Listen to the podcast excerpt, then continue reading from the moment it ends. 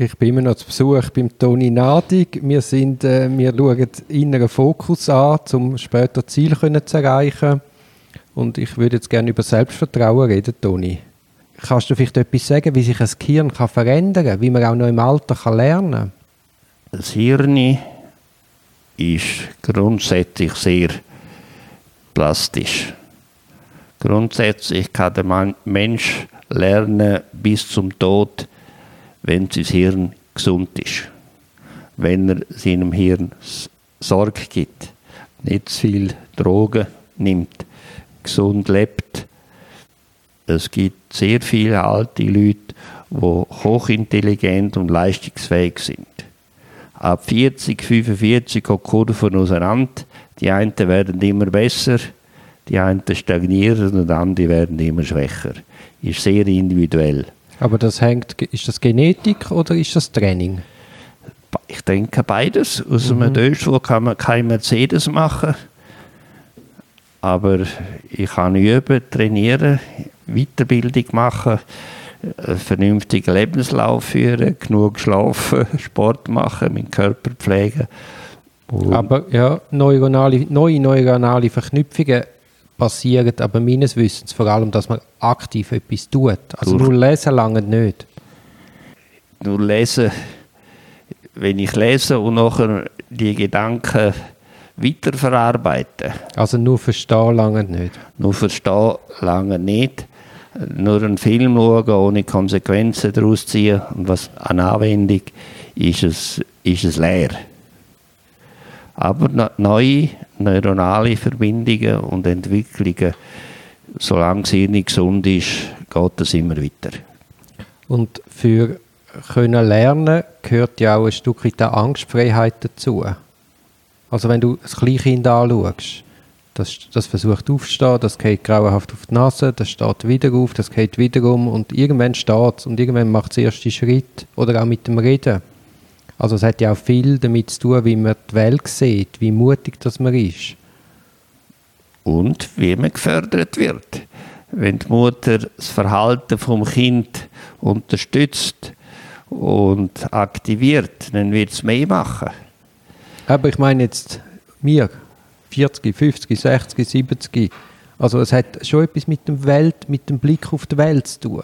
Bin ich zukunftsgerichtet, weltgewandt, positiv oder eigle ich mich ein und bewege mich nicht mehr und jede Veränderung ist mir zu viel? Ja. Ist vielleicht Angstfreiheit das falsche Wort, aber sagen wir, der Blick auf die Welt prädisponiert schon, wie mein Hirn schafft. Wie ich tue, ganz wie klar. Du tust. Wenn ich sage, jetzt bin ich ein alter Mann, habe nichts mehr zu sagen, ich bin aussortiert und ähm, verstehe nicht mehr die EDV und es geht alles so schnell und äh, Computer und all das, dann äh, tue ich zu und dann habe ich auch die Ausstrahlung, dass alle sagen, was will ich mit dem? Wenn ich aber sage, ja, das lerne ich noch, das lerne ich nicht mehr, das interessiert mich, das ist mir wichtig, da eine Zeitung lesen oder das und das, dann werde ich wahrgenommen so leistungsfähig und kompetent.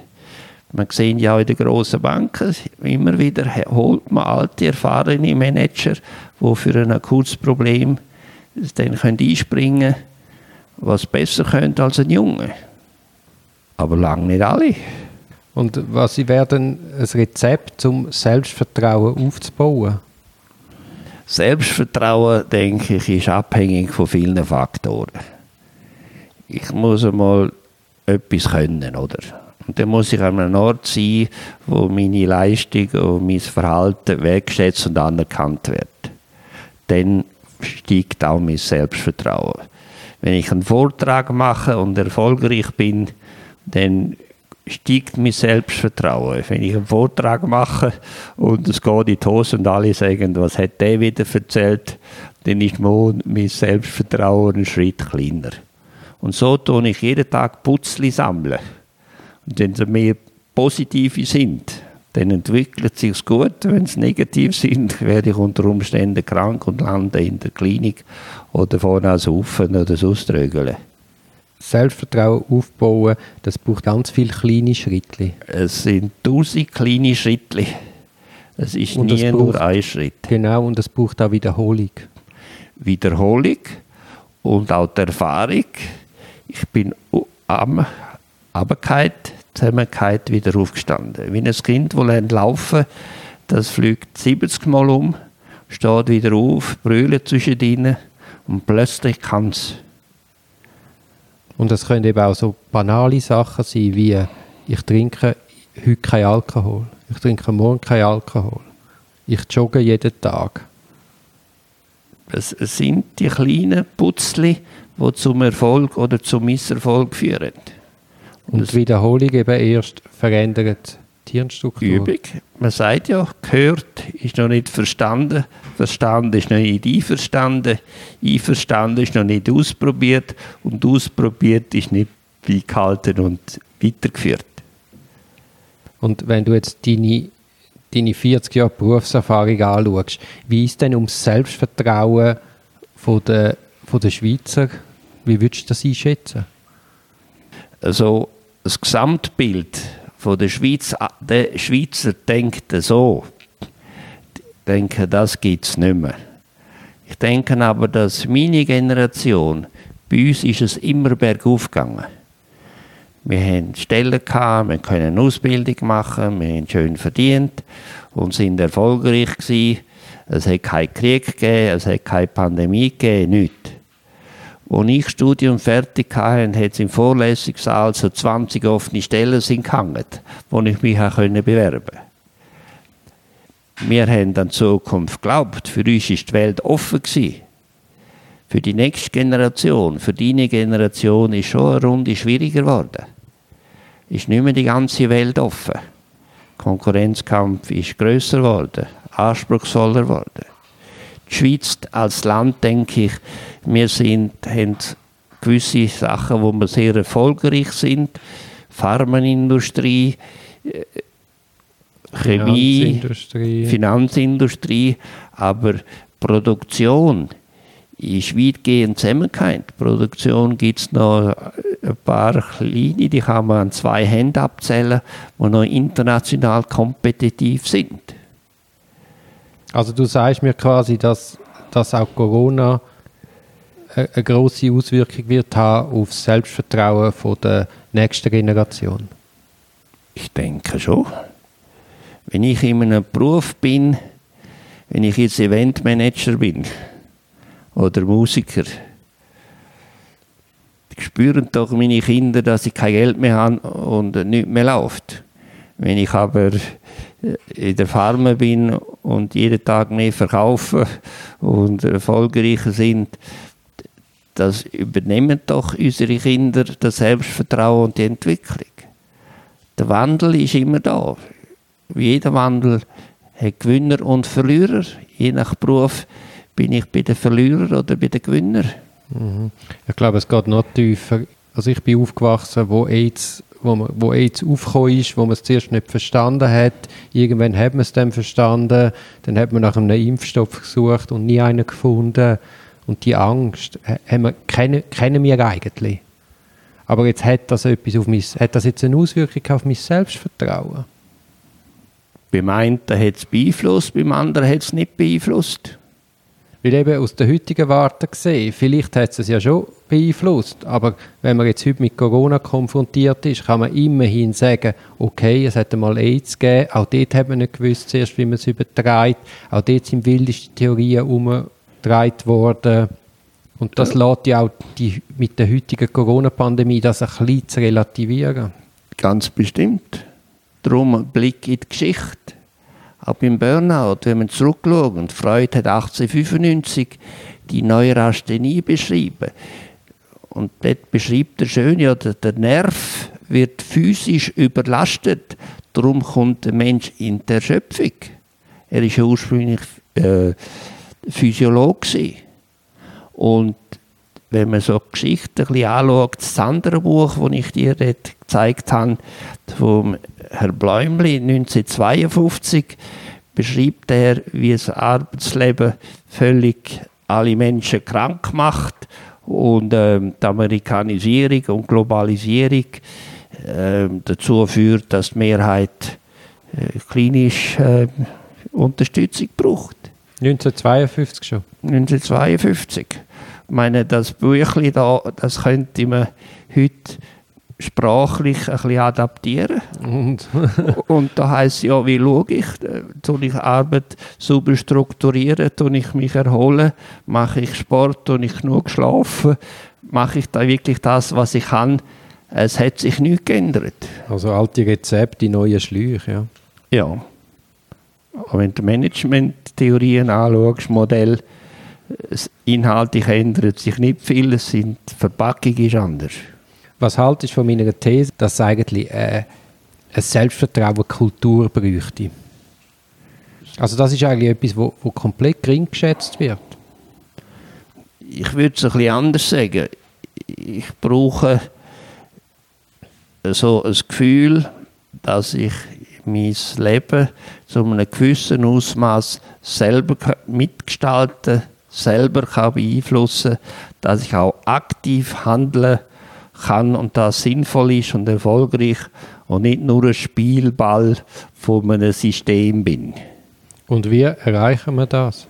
Als Gesellschaft oder als Einzelne? Indem, wenn ich ins Rotieren komme, mir überlege, was ist jetzt abgegangen, was ist falsch gegangen, was ist mein Anteil, was kann ich beeinflussen, was nicht. Und dann da versuchen, die Konsequenzen daraus zu ziehen, etwas zu lernen, etwas zu ändern, was immer das heißt. Ein neuer Job oder ähm, mehr Sport machen oder weniger saufen. Oder es gibt x Möglichkeiten. Aber kann die Gesellschaft etwas machen, dass das bei den Leuten auch ankommt? Dass das wie eigentlich selbstverständlich wäre? Gesellschaft besteht, ist ja nicht ein Block, sondern Nein, aber das, Schul das Schulsystem fördert ja eigentlich das Gegenteil von Selbstvertrauen. Ja, ich meine, in gewissen Schulsystemen lernst du auswendig. Und nach lernst die, die das lernen, das wirklich einzusetzen, die sind erfolgreich und die anderen nicht. Aber es gibt sehr unterschiedliche Werthaltungen. Es gibt Leute, die das Gefühl haben, mir gehört die Welt, ich muss einfach wählen und machen und tun. Und die sind erfolgreich, die haben Selbstbewusstsein und andere haben es nicht. Die sehen sich als Spielball und wenn ich mich als Spielball sehe, dann gehe ich halt mit dem Wind und streng mich gar nicht mehr an. Also du sagst, das ist genetisch. Wa- Was genetisch ist oder gelernt ist, da kann man abendlang diskutieren. Aber ich, als Psychologe glaube ich, dass man sehr viel kann lernen kann, sich entwickeln. Der Mensch kann sich verändern in positive und negative Richtung. Ja, man muss, seine, man muss quasi seine Wirkung spüren. Ja. Und dann wird man dem Gefühl auch nachgehen. Darum zuerst der Blick nach innen, bevor ich den Schritt nach außen mache. Ich bin immer noch beim Toni Nadig. Wir kommen langsam aber sicher voran. Ich würde gerne mit dir darüber reden, wie man Angst überwindet. Also in, im Beruf ist ja nicht nur Fachkompetenz wichtig, sondern es ist auch wichtig, dass man mutig ist, dass man empathisch ist, dass man freundlich ist. Und wir, uns ist ja wie ein bisschen mitgegeben auf dem Weg, dass man Angst hat, dass man abgewiesen wird. Es ist so eine diffuse Angst, dass man nicht zur Anerkennung kommt. Ja, das Bedürfnis nach dabei sein, Bedürfnis nach Anerkennung ist bei uns sehr groß. Wieso ist das so? Da kann ich keine Begründung definieren, warum das so ist. Es, es ist einfach so, wir wollen dabei sein, wir wollen in einer Gruppe sein, wir brauchen die Anerkennung von den Kollegen, von den Freunden, von den Chefs, von der Gesellschaft. Mein Beruf, mein beruflicher Status definiert ja weitgehend mein Selbstwertgefühl. Ich bin Wagenanbinder oder Kehrichtmann oder Chefarzt, je nachdem, was ich kann sagen, äh, beeinflusst auch mein Selbstbewusstsein. Mein Vater war Rangierarbeiter. Er sagt, ich habe ein gutes Leben gehabt. Für ihn ist es aufgegangen. Auch als einfacher Arbeiter, der nicht viel verdient hat, aber sein Le- Leben ist für ihn schön. Er sagt, ich habe ein gutes Leben gehabt. Wie gehe ich damit um, wenn er das Gefühl hatte, ja, nur wieder Rangierarbeiter, dann wäre er anfangen, rumzufuttern und rumzusaufen und alle verrückt machen und dann hat er mich auch aussortiert. Ja, und ich glaube vor allem Rangierarbeiter zu den Zeiten, wo dein Vater Rangierarbeiter war, ist das wahrscheinlich ein unglaublich, es ist wahrscheinlich heute noch ein pickelhärter Job, aber dazu mal unglaublich. Also da kann er glaube ich auch zu Recht stolz sein. Ja, er hat Leben lang geschafft, hat eine Familie durchgebracht, hat Verantwortung, kannst du dir vorstellen, in Samoritz, wenn ein Zug zu fest geladen ist, zu viel geladen ist und der dann der Alblöder abgeht und nicht mehr bremsen kann. die Wagenanbinder, die haben das Gewicht zusammengezählt, wie schwer sind die Wege. Ja, und in diesen Winter, stell dir mal vor. Ja, und Schneeschaufeln, Kälte, Schleudern, Lawinen, das war ein gefährlicher Job für bescheidenen Lohn. Aber mein Vater war stolz auf seinen Job. Er hat im Altersheim aufgehängt, Ehrenmeldung 40 Jahre treue Dienste. Er ist aufgegangen in seinem Job. Jetzt haben wir uns ein bisschen vom Thema entfernt. Das Thema ist eigentlich Angstüberwindung. Also die Angst zeigt mir ja eigentlich, ist wie ein Tor zu mehr. Also man kann sagen, okay, ich habe einen hohen Puls, ich, ich habe Schwitzhände, ich, ich will das nicht. Und dann entweder überwindet man sich man geht zu dieser schönen Frau an und spricht sie an oder man biegt ab und geht eben nicht an. Und an dem kann man ja dann wachsen, dass man das als Herausforderung anschaut und sich bewusst so Situationen aussetzt. Es gibt Situationen, wo ich kann üben, trainieren und dann besser werden, aber es gibt Situationen, wo, kein, wo, es, wo es sinnlos ist, wo es autodestruktiv ist. Zum Beispiel? Dass, dass wir, wenn ich sage, ich will großer Sportler werden, keine Chance. Aber ist ja dann nicht eine Angstüberwindung? Aber, aber du kannst sagen, ich gehe jetzt vom 10 Meter Brett. Ja, aber ich will jetzt auch können vom 10 Meter Brett runtergumpen, weil alle anderen das auch machen. Und ich will die Angst überwinden und gumpen ab und versuchen. Das ist destruktiv. Oder wenn ich in einem Beruf bin, wo ich praktisch täglich überfordert bin oder Kokain brauche, damit ich äh, morgen leistungsfähig bin und nicht Angst habe und nicht das Gefühl habe, was mache ich heute wieder, schaffe ich es, schaffe ich es nicht. Und nur dank chemischer Unterstützung verwachen und das, das aushalten, ja. dann ist dann, was ist hier falsch? Mhm. Aber ist es, das, ist, es das, ist es das ein Zufall, dass du, ich, ich sehe quasi wie die Chance in der Angstüberwindung und du siehst Gefahren? Meine Angst vor irgendetwas. Menschen, die keine Angst haben, sind unberechenbar. Nein, es geht um, Angst über, es geht um Angstüberwindung. Also man hat ja Angst. Es gibt eine gewisse, ich sage, es kommt darauf an, gewisse Ängste muss ich lernen überwinden, damit ich leistungsfähig bin und erfolgreich werde. Meine, meine erste Vorlesung bin ich auch fast gestorben, die ich selber gegeben habe. Dann habe ich es geübt, erfolgreich gewesen und immer mehr geübt und nachher war es ein Spiel gewesen. Ich habe gewusst, wenn ich mich gut vorbereite, dann kommt das gut. Für einen anderen ist ein Vortrag machen so dramatisch, dass er wochenlang nicht mehr schlafen kann. Das ist sehr unterschiedlich. Und wie erkennt man dann, welche Ängste sich lohnen zu überwinden und welche nicht? Denke, da muss jeder selber schauen, will ich versuchen, die Angst zu überwinden und mit denen umzugehen, kann ich damit umgehen oder gelingt es eben nicht. Aber das Gehirn sagt dir ja automatisch, das will überleben. Nein, nein, ich gehe nicht zu dieser Frau an. Aber das Gehirn sagt auch, die Frau, die gefällt mir und die muss ich kennenlernen. Es ist beides Hirn, oder? Und wenn ich siebenmal abschiffe, dann sage ich, es hat keinen Sinn mehr. Und wenn ich dreimal erfolgreich bin, dann sage ich, probier es nochmal. Das ist auch die praktische Lebenserfahrung. Akquirieren. Der eine, für den ist das grässlich, der Griff zum Telefon. Und für den anderen ist das ein Spiel. Und je mehr ich als Spiel wahrnehme, umso erfolgreicher bin ich. Und je erfolgreicher bin ich, umso leichter fällt es mir, umso mehr mache ich es.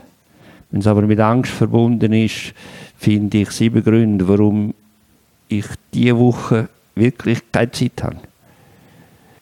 Ist das ein Problem, das viele von deinen Klienten haben? Die, die im falschen Job sind oder nicht mehr zufrieden sind oder sich nicht mehr identifizieren oder nicht mehr das können, was man in diesem Job braucht oder erforderlich ist, die kriegen Angst und steigen aus oder fangen an saufen oder was immer. Man sagt ja, im Beizer am Vormittag sind voll von Vertretern, die Angst haben vor dem nächsten Kunden. Ich hatte einmal einen, einen Pharmavertreter, und der hat gesagt, wenn ich dann beim Kumpel bin und sage, hoffentlich unterschreibt, dann Gott, Teli unterschreibt endlich und der unterschreibt nicht und dann kriege ich Kaffee und dann ist fertig, der läuft nicht mehr. Und was machst du denn mit so Leuten? Wie, wie, wie, wie hilfst du ihnen, die Angst zu überwinden? Ja, bei dem, äh, wenn wir sagen, du bist im falschen Job, wenn du schon morgen die Angst hast, vor, vor einem Telefon zu einem vorbeigehen und wenn du in der Situation bist, deine Ängste nicht kannst beherrschen und nicht kannst den Mindset ändern, dann bist du am falschen Ort. Mhm. Wenn du Angst hast, vor das Gericht zu gehen, Plädoyer zu machen, dann ist es besser, du wirst, probierst es nicht, weil das, was du Stotter ist, ist unbrauchbar. Das ist lustig, dass du das jetzt gerade sagst. Ich hatte letztens eine Verhandlung gehabt, mit Masken und dann haben alle die Masken anhaben und dann ich musste mit dieser blöden Maske plädieren und ich habe keine Luft mehr bekommen. Ich habe ein bisschen enge Nasenlöcher und habe dann keine Luft mehr bekommen und ich bin wirklich in Atemnot gekommen.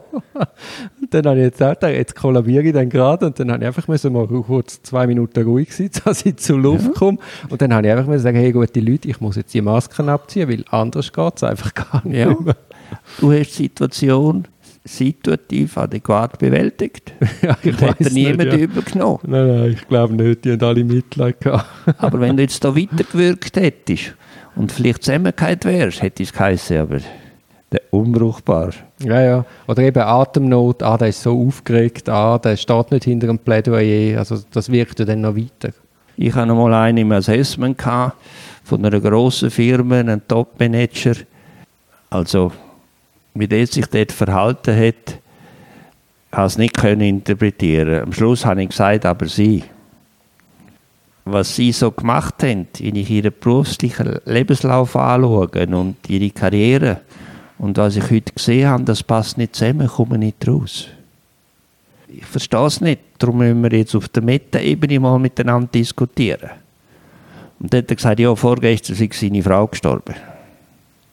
Aber in diesem Zustand kannst du nicht in ein Assessment. Mhm. Bringst doch deine PS nicht auf die Straße.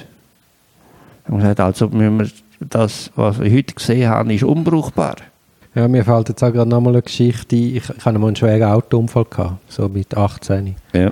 Und dann hat mein Vater mir auch gesagt, ich soll sofort wieder ins Auto steigen. Ich soll sofort wieder fahren. Also weißt du, dass sofort wieder das Selbstvertrauen kommt, es geht. Das ist problemlos möglich. Ja. Und nicht, dass sich wie verfestigen lassen und neu traut man sich nicht mehr. Das sagt man.